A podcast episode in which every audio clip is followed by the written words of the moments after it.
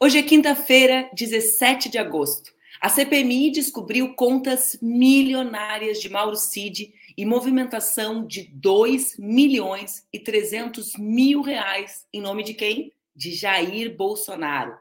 Frederic Wassef é alvo de busca da PF ontem à noite em restaurante de São Paulo.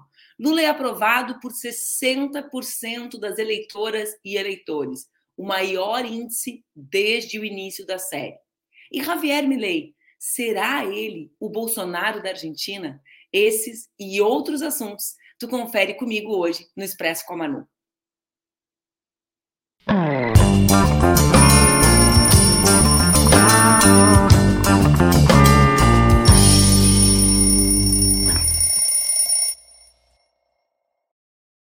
Bom dia, bom dia, bom dia, tudo bem, gente? Hoje, quinta-feira, 17 de agosto, está no ar mais um Expresso com a Manu, o nosso programa diário que acontece entre segunda e sexta-feira, às 7h30 da manhã, aqui nas redes do Ópera Mundi, com transmissão simultânea pelas redes Ninja. Toda vez que eu falo diário, falo que é entre segunda e sexta, eu acho confuso, porque para mim diário envolve o final de semana, né? Então todos os dias de semana também fica complicado. Ontem à noite, enquanto pessoas como eu, que dormem cedo, já estavam dormindo, a Polícia Federal apreendeu num restaurante da cidade de São Paulo o celular de Frederico Assef, que para quem não lembra é aquele advogado que estava sempre na volta de Bolsonaro e que deu declarações absolutamente escandalosas nos últimos dias. Bom, por que, que aconteceu essa busca no restaurante em São Paulo? Porque desde quarta-feira, o dia de várias buscas e apreensões, ele não era localizado.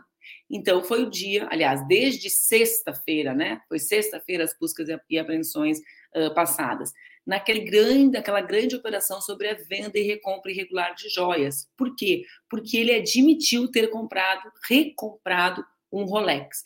Essa, esse celular deve ter muito pano para manga, né, gente? Porque vocês estão acompanhando ali, né, que eles apagam os e-mails e não tiram da lixeira. Imagina o tipo de conteúdo que a PF vai encontrar nesse, nesse celular. É por isso que cada vez mais estão descartadas as possibilidades de delação premiada porque já existem provas robustas na Polícia Federal sobre o envolvimento de outras pessoas, para além de UACF e Mauro Cid. Aliás, falando em Mauro Cid, a quebra do sigilo bancário do tenente-coronel, ex-ajudante de ordens de Jair Bolsonaro, revelou que a movimentação financeira é incompatível com os valores mensais recebidos pelo oficial durante o período.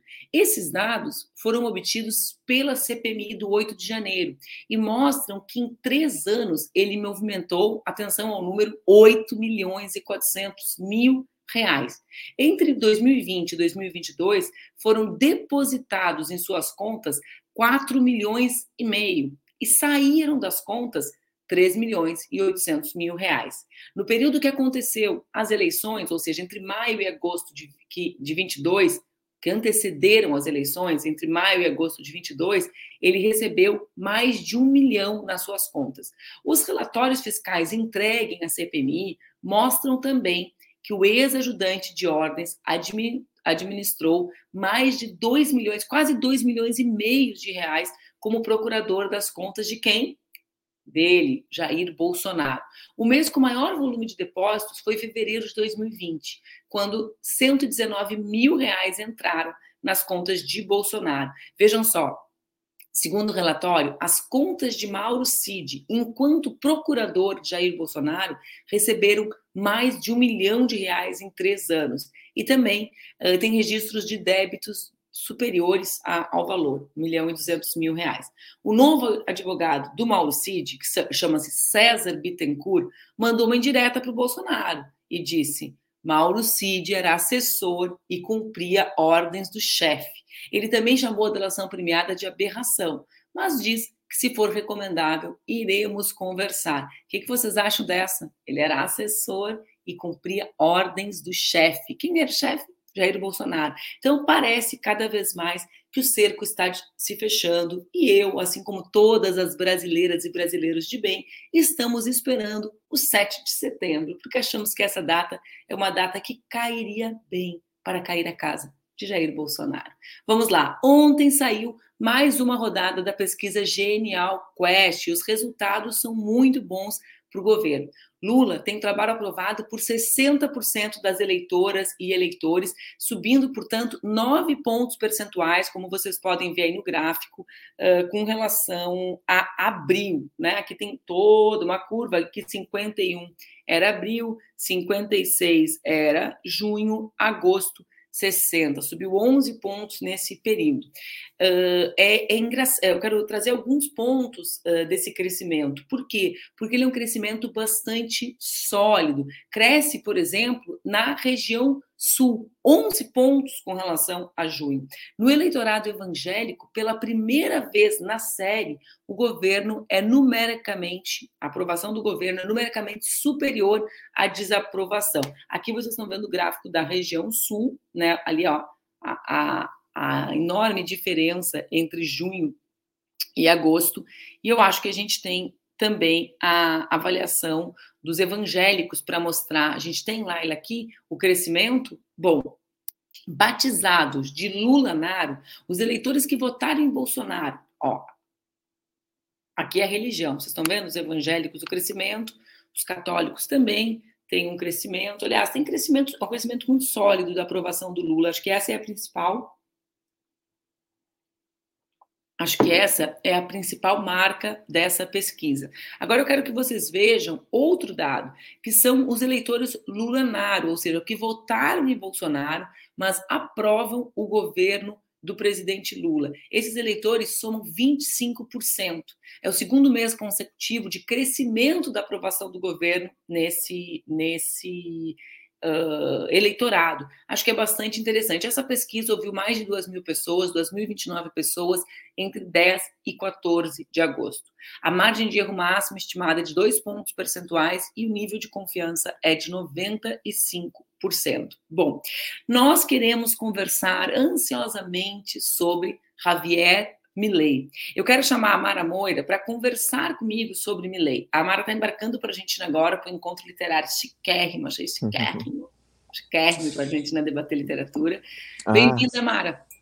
Que alegria estar tá aqui. Quer dizer, alegria mais ou menos, né? Eu tenho conversado com amigos argentinos e o clima de velório lá, interessantíssimo isso, assim, né? Que eu tô indo é, e é, foram pegos completamente de surpresa, né? Uma rasteira ali que te levaram do nada. É. A gente já levou um pouco essa rasteira, já cresceu um pouco, já parece que já tá um pouco mais, é, a pele tá mais curtida, né? A gente já tá um pouco mais preparada para lidar com essas coisas mas é um clima de velório lá e é, então ou seja vou para um evento literário mas ao mesmo tempo é, vou ver essa carga total assim desse é, desse momento esquisito que a Argentina está enfrentando. E vai levar a palavra, né? Porque agora eles, eles acham que a gente sabe todas as respostas.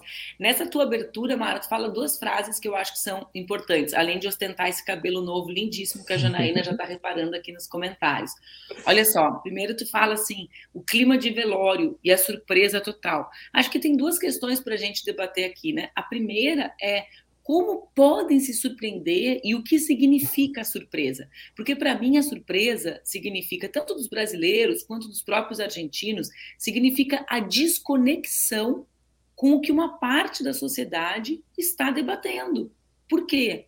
Porque era evidente o crescimento dele. Eu, eu te relatava agora no bastidor, né? eu tenho acompanhado as redes dele há mais de um ano, e essas redes solidamente ostentam uma estratégia similar à estratégia de crescimento de Bolsonaro né, nas plataformas virtuais. Então, para mim, a surpresa ela é evidência de, opa, por onde a gente anda que a gente não enxerga o que está acontecendo, sabe? Uhum, total. E o segundo é de não prestar atenção no que foi o Brasil. Sim. Não só o Brasil, né? Outros países da América outros do Sul. Outros países né? também. Outros países também. Mas eu digo assim, por que, que acham que o Bolsonaro é uma jabuticaba? O Bolsonaro uhum. não é uma jabuticaba, né? É, no sentido de não é algo que o Brasil criou. Essa ideia de que o Bolsonaro é algo ai, genuinamente brasileiro, só o Brasil uhum. produziria um Bolsonaro, uh, não. Não, Sim. né?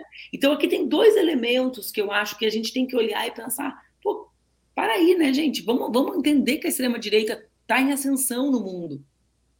Sim. Não, e, mas ao mesmo tempo, né, com, com, é, trazendo esses pontos que você trouxe é, da, da, da pesquisa, né, no começo da, da, sua apresentação, acho interessante a gente perceber também que, tá, né, tem, tem ascensão da extrema-direita, é, tem ascensão né, desses candidatos que se colocam como antissistema, e é inacreditável né, a, a, gente vê a repetição das frases, né? Então, eu estava vendo discursos do Milley, aí ele começa assim, falando algumas coisas que eu achava que eram brasileiras, assim, achava que era coisa nossa. E de repente ele começa, não vamos a regalar o pescado, vamos a ensinar a pescar. Eu falei, não, não é possível. Não é, possível. É, é um... isso, isso, isso, é, isso é universal, parece, assim, mas a, pessoa, a galera vai repetir essa frase, vai dizer isso em outros contextos, isso vai pegar, né? Porque essa frase pega de alguma forma, né?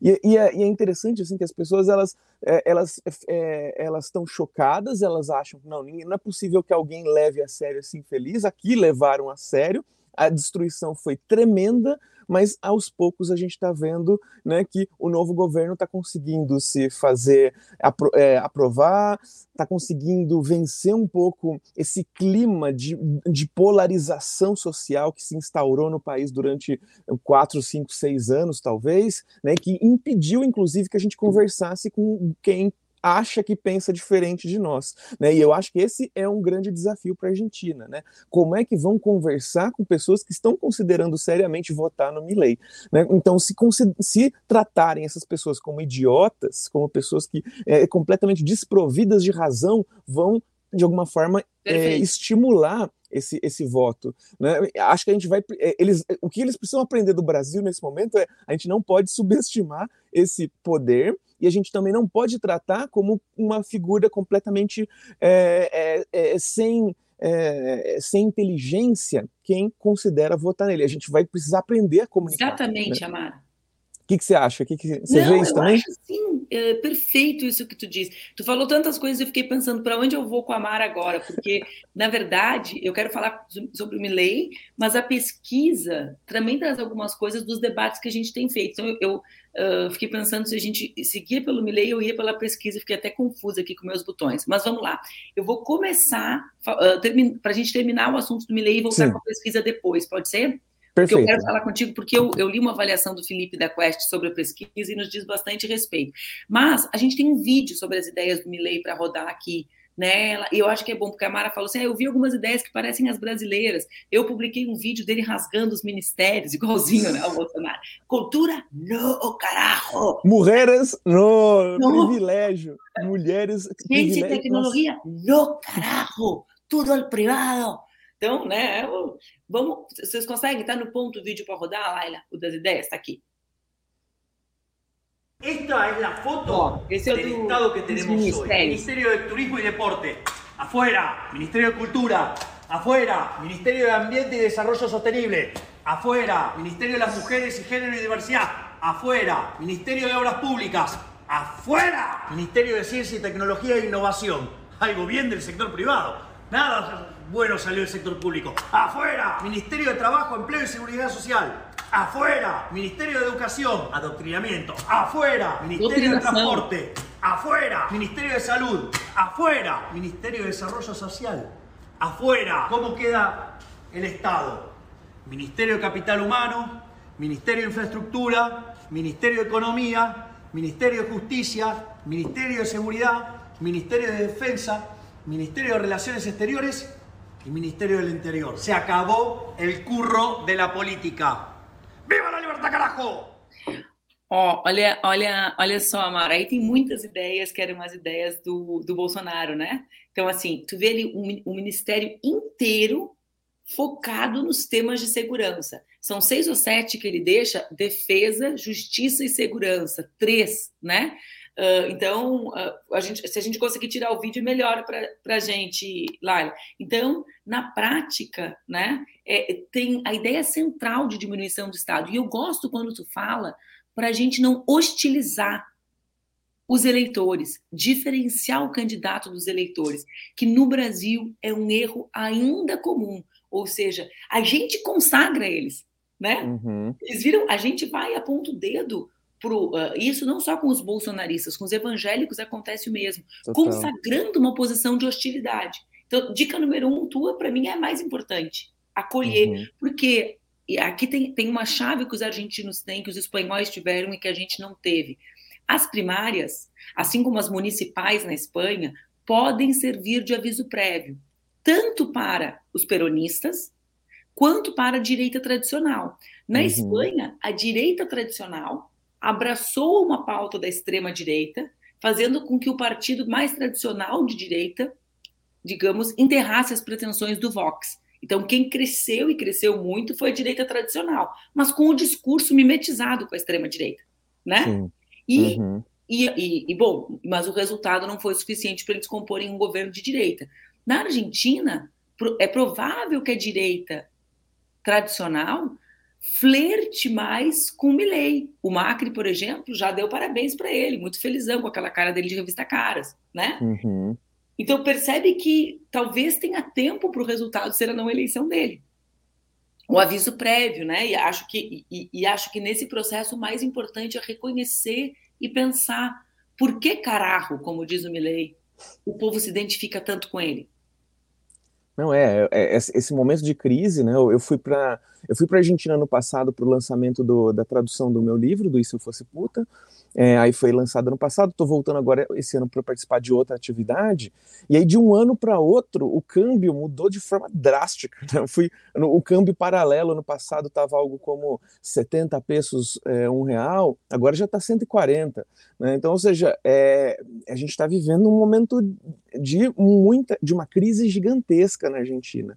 Né? E aí, diante dessa crise, é, é, é capaz que não a, é, surge um candidato falando que ele é antissistema, né, que se vajam todos, que todos vão embora, né, que se, se lasquem. Ou seja, ele está dizendo que ele é diferente dos outros. Né, ele vem com umas ideias completamente diferentes, estapafúrdias, a gente olha com cuidado, mas diferentes, né? É, dolarizar a economia, acabar com o Banco Central para que não exista emissão de moedas que gera inflação. Né? Então, está é, tá querendo destruir o Estado né, é, e, ele vem com essas propostas, né, é algo que eu ouvi bastante gente dizendo, né, que são respostas fáceis para problemas complexos. Mas quem está no desespero, esse desespero da inflação galopante, esse desespero do desemprego, né, do, do todos os problemas sociais que a Argentina está enfrentando agora, pode olhar para isso e pensar, talvez seja uma saída, considerando-se é, que as outras opções não conseguiram dar uma resposta à altura, né? Além do que tem no vídeo, tem outras coisas em comum com o discurso da extrema direita e da direita extrema, como diz meu amigo Geraldo Pizarello, deputado espanhol, com o Brasil. E eu gosto dessas semelhanças, não para a gente falar do Milley só, mas para a gente entender aonde vem a posição política. Então, por exemplo, ele diz que vai tirar a Argentina do Mercosul e que não vai negociar com a China. Bom, depois do Brasil, a China é o segundo parceiro comercial argentino. Então, de, de economia ele não entende, pragmatismo econômico, zero. Né? O que, que mais ele fala? Uh, porque a China é, evidentemente, comunista. Assim como Trump e Bolsonaro, ele questiona o resultado das eleições. Ele diz que teve cinco pontos a mais do que as urnas que o consagraram o vencedor das primárias, criando assim uma, uma instabilidade no processo eleitoral, uma instabilidade democrática, que tem a ver, né, Amara, com a, o fato das pessoas não confiarem nas instituições. Aqui tem uma outra, uma outra questão, que não é assim, ah, o cara questiona o resultado eleitoral. Não, o cara questiona a instituição que media a vida dele uhum. com os políticos, porque ele não acredita, a sociedade não acredita nessas instituições, porque não, Sim. né? Porque essas instituições não têm legitimidade. Então vejam como os países em que há menos, menos solidez, digamos, das instituições que mediam a vida com o cidadão, porque uhum. a gente não, não, interessa o que a gente acha que é de solidez da instituição, mas como é que ela chega no homem e na mulher trabalhadora, que pega o ônibus, que sofre com a inflação, que compra comida cara. Como chega esse Estado nessas pessoas e como o discurso da eleição fraudada cola por causa disso. Né? Por nada funciona, por que, que isso vai funcionar? Uhum. Por que, que, eu tenho que acreditar nisso?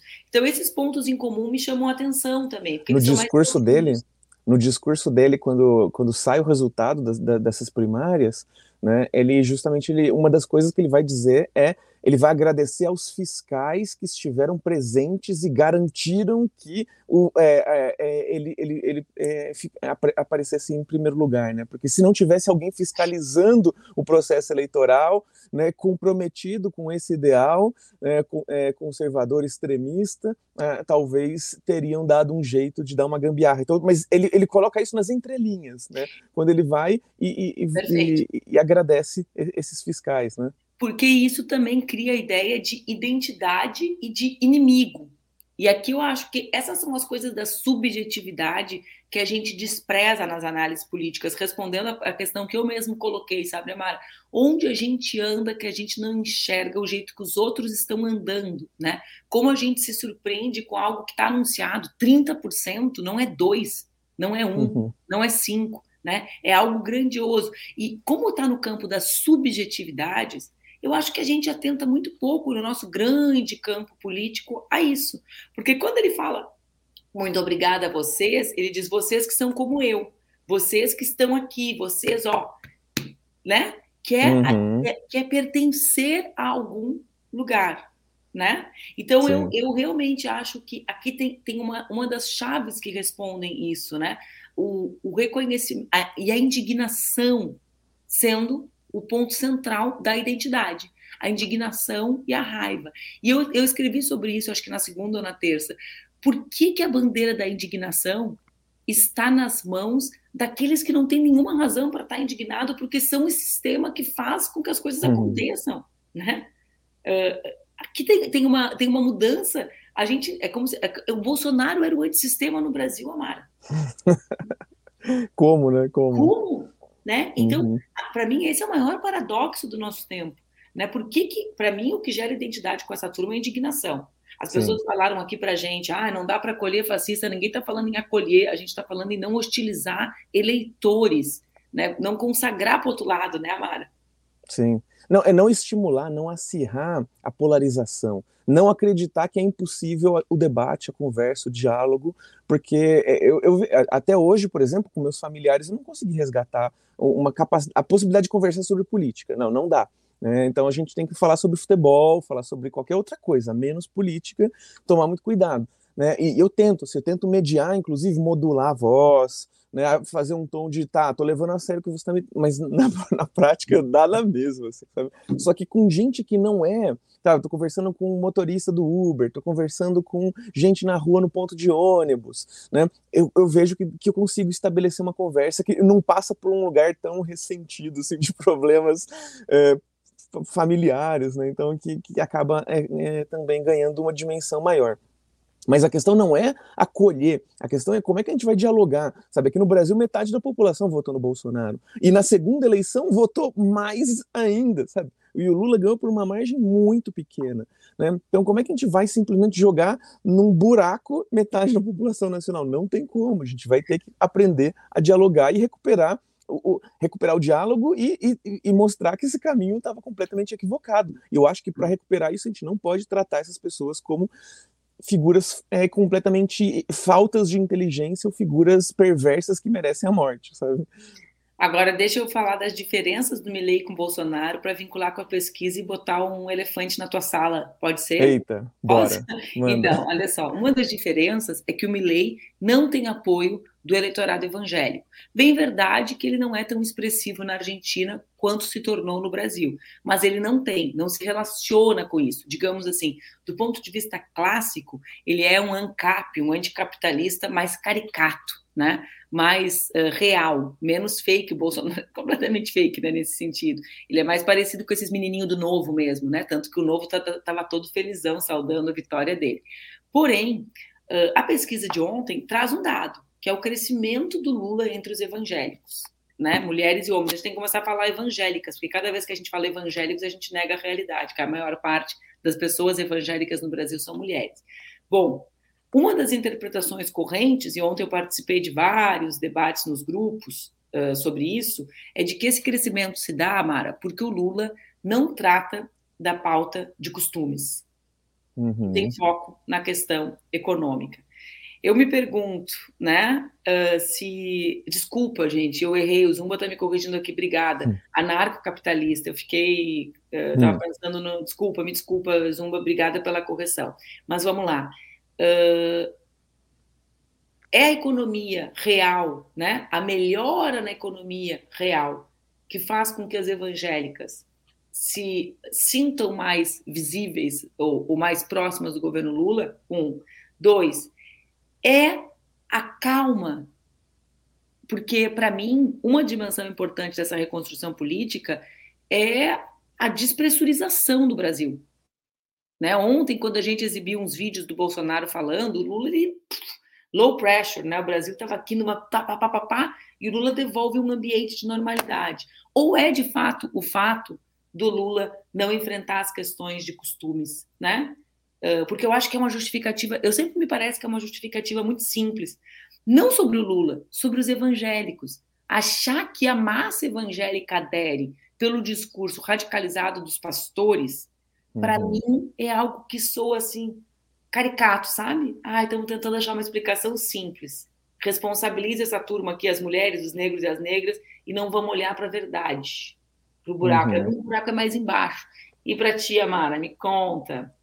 Olha, é interessante que é, eu, eu ficava muitas vezes comparando coisas que aconteceram no Brasil é, muito tempo depois de terem acontecido na Argentina e achava que o processo na Argentina tinha sido mais seguro. Né? Então, por exemplo, a, a, a lei de identidade de gênero para pessoas trans. Né? Lá foi uma lei votada pelo Congresso. Lá, então, ou seja, envolveu uma mobilização social muito grande. Aqui a gente teve a decisão lá de 11 ministros do STF, né, e aí votaram a favor de reconhecer o direito ao nome.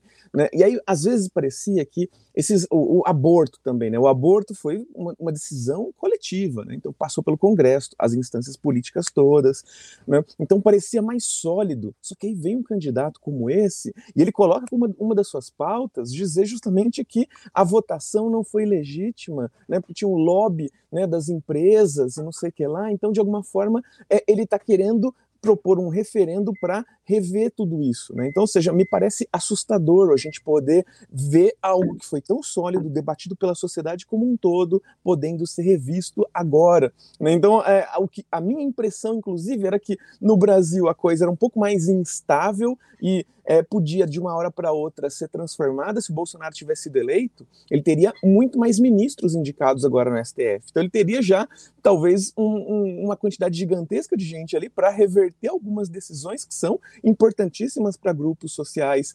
Né? É, mas lá na Argentina surge uma voz e, de repente, parece que se torna possível, plausível a gente reverter uma lei, uma conquista social tão poderosa, né?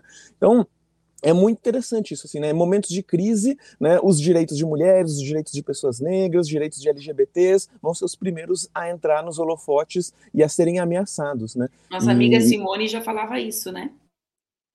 Basta uma crise que. Mas eu fico pensando porque o argumento do crescimento da extrema-direita sempre é a nossa existência.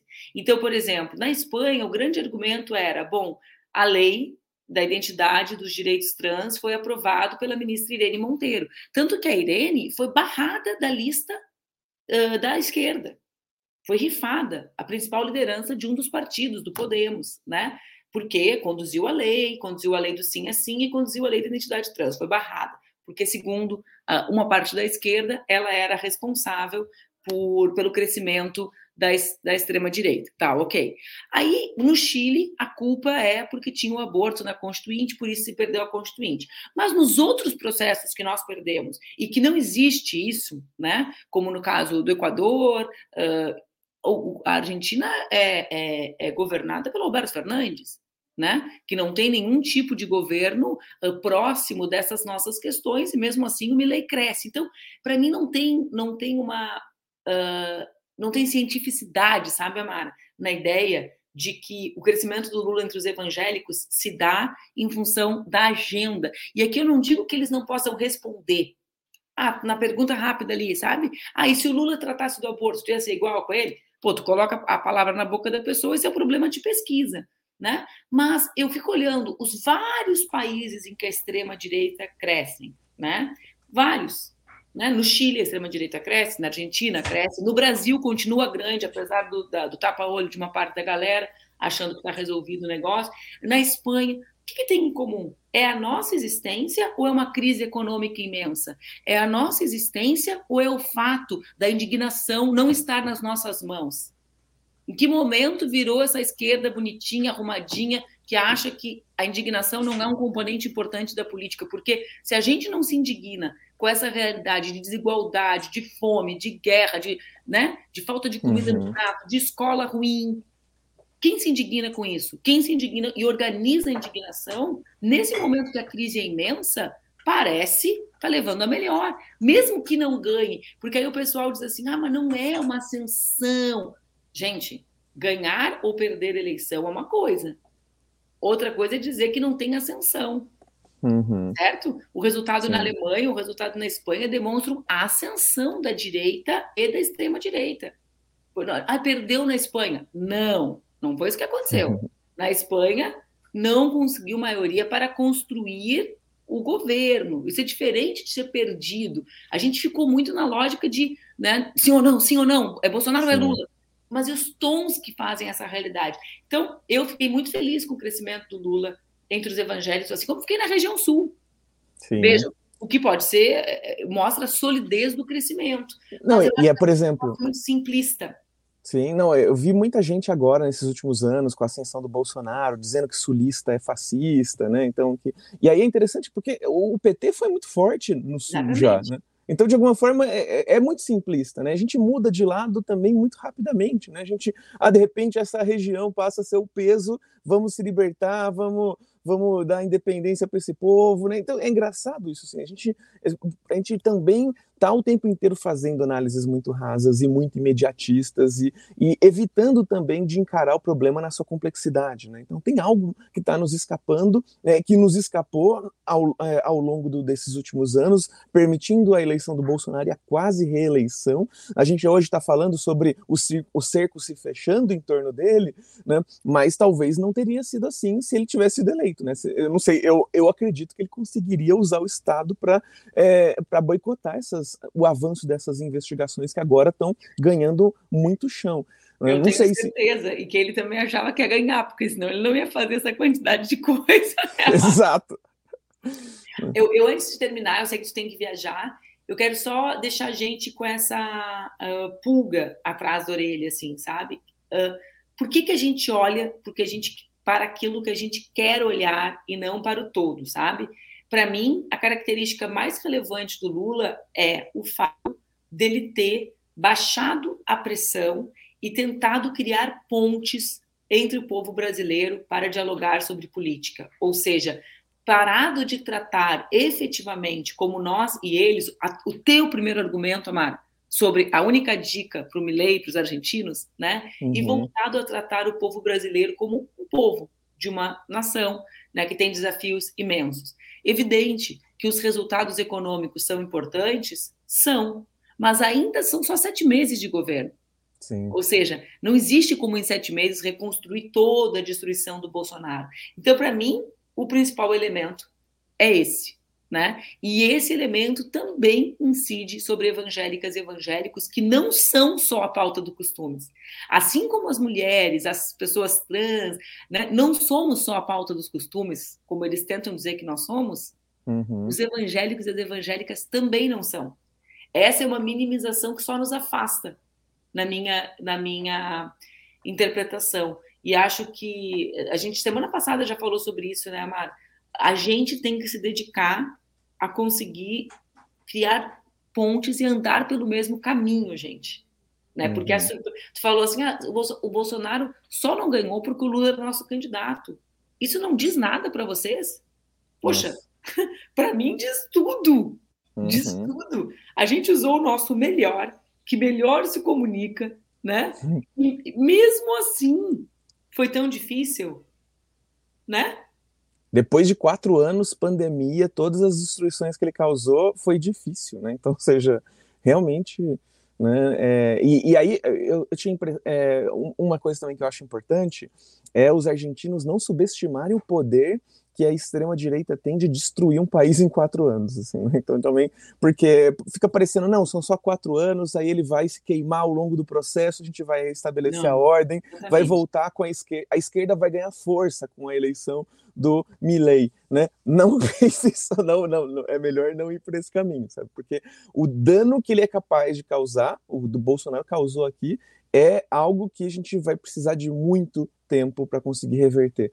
Né? Então, de alguma forma, é, é, não sei se existe lá alguém pensando né, que não, isso aqui pode ser, pode ser no longo prazo, pode ser bom para que a gente consiga se reorganizar enquanto esquerda. Não, não pode ser bom. Assim, para mim, não parece que é, que é bom. Assim, até porque a gente teve esse Bolsonaro e quase teve um Bolsonaro 2, né, que poderia né, é, causar estragos ainda mais permanentes no país. Olha, Mara, eu vou te dar uma, um tema de casa, posso? Pode, manda bala. Olha só, o Cícero fala assim: quem está representando a esquerda na Argentina? Cícero, a esquerda argentina tem uma força grande organizadora que se chama peronismo, que é, não é só de esquerda, que não se reivindica de esquerda, que tem um grau de complexidade. E aí, no próximo programa, claro, tem outras forças também, né? Outros atores sociais uh, importantes, etc. Né? Mas o candidato do peronismo se chama Sérgio Massa. Nas prévias tinham dois, o Sérgio Massa e o Juan Grabois, que é um amigo meu militante do movimento social, super massa, que, que juntos os dois quase chegam ao percentual do Milley, né? Mas por que, que eu, a, a, ironia não é com relação a quem é o nome do candidato, mas que na, pró, na, na, na próxima quinta mar explique o que é o peronismo, que é uma coisa que ninguém entende, ninguém sabe explicar, e todo mundo... Né, uma vez eu estava numa janta na Argentina, Mara, na, na, na última eleição presidencial, eu estava acompanhando a eleição como observador internacional, e aí um político muito importante da Espanha, que foi, foi primeiro-ministro da Espanha, chegou no jantar assim e falou: Ah, tá tudo ótimo. Eu queria só que alguém me explicasse rapidamente como vocês definiriam o peronismo? Cara, deu uma crise de riso na mesa. Porque a pessoa perguntar, explique rapidamente o que é o peronismo, é a prova de que ela não sabe nada do que é o peronismo.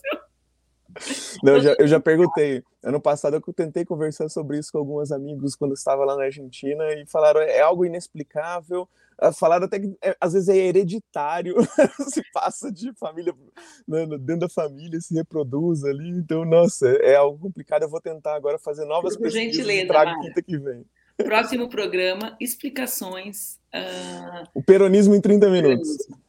A Laila da produção está dizendo, tem a extrema esquerda, ainda, Laila eu acompanho, eu, eu nasci no Rio Grande do Sul, né? Isso me dá uma proximidade física com a Argentina, eu acompanho a política argentina desde criança.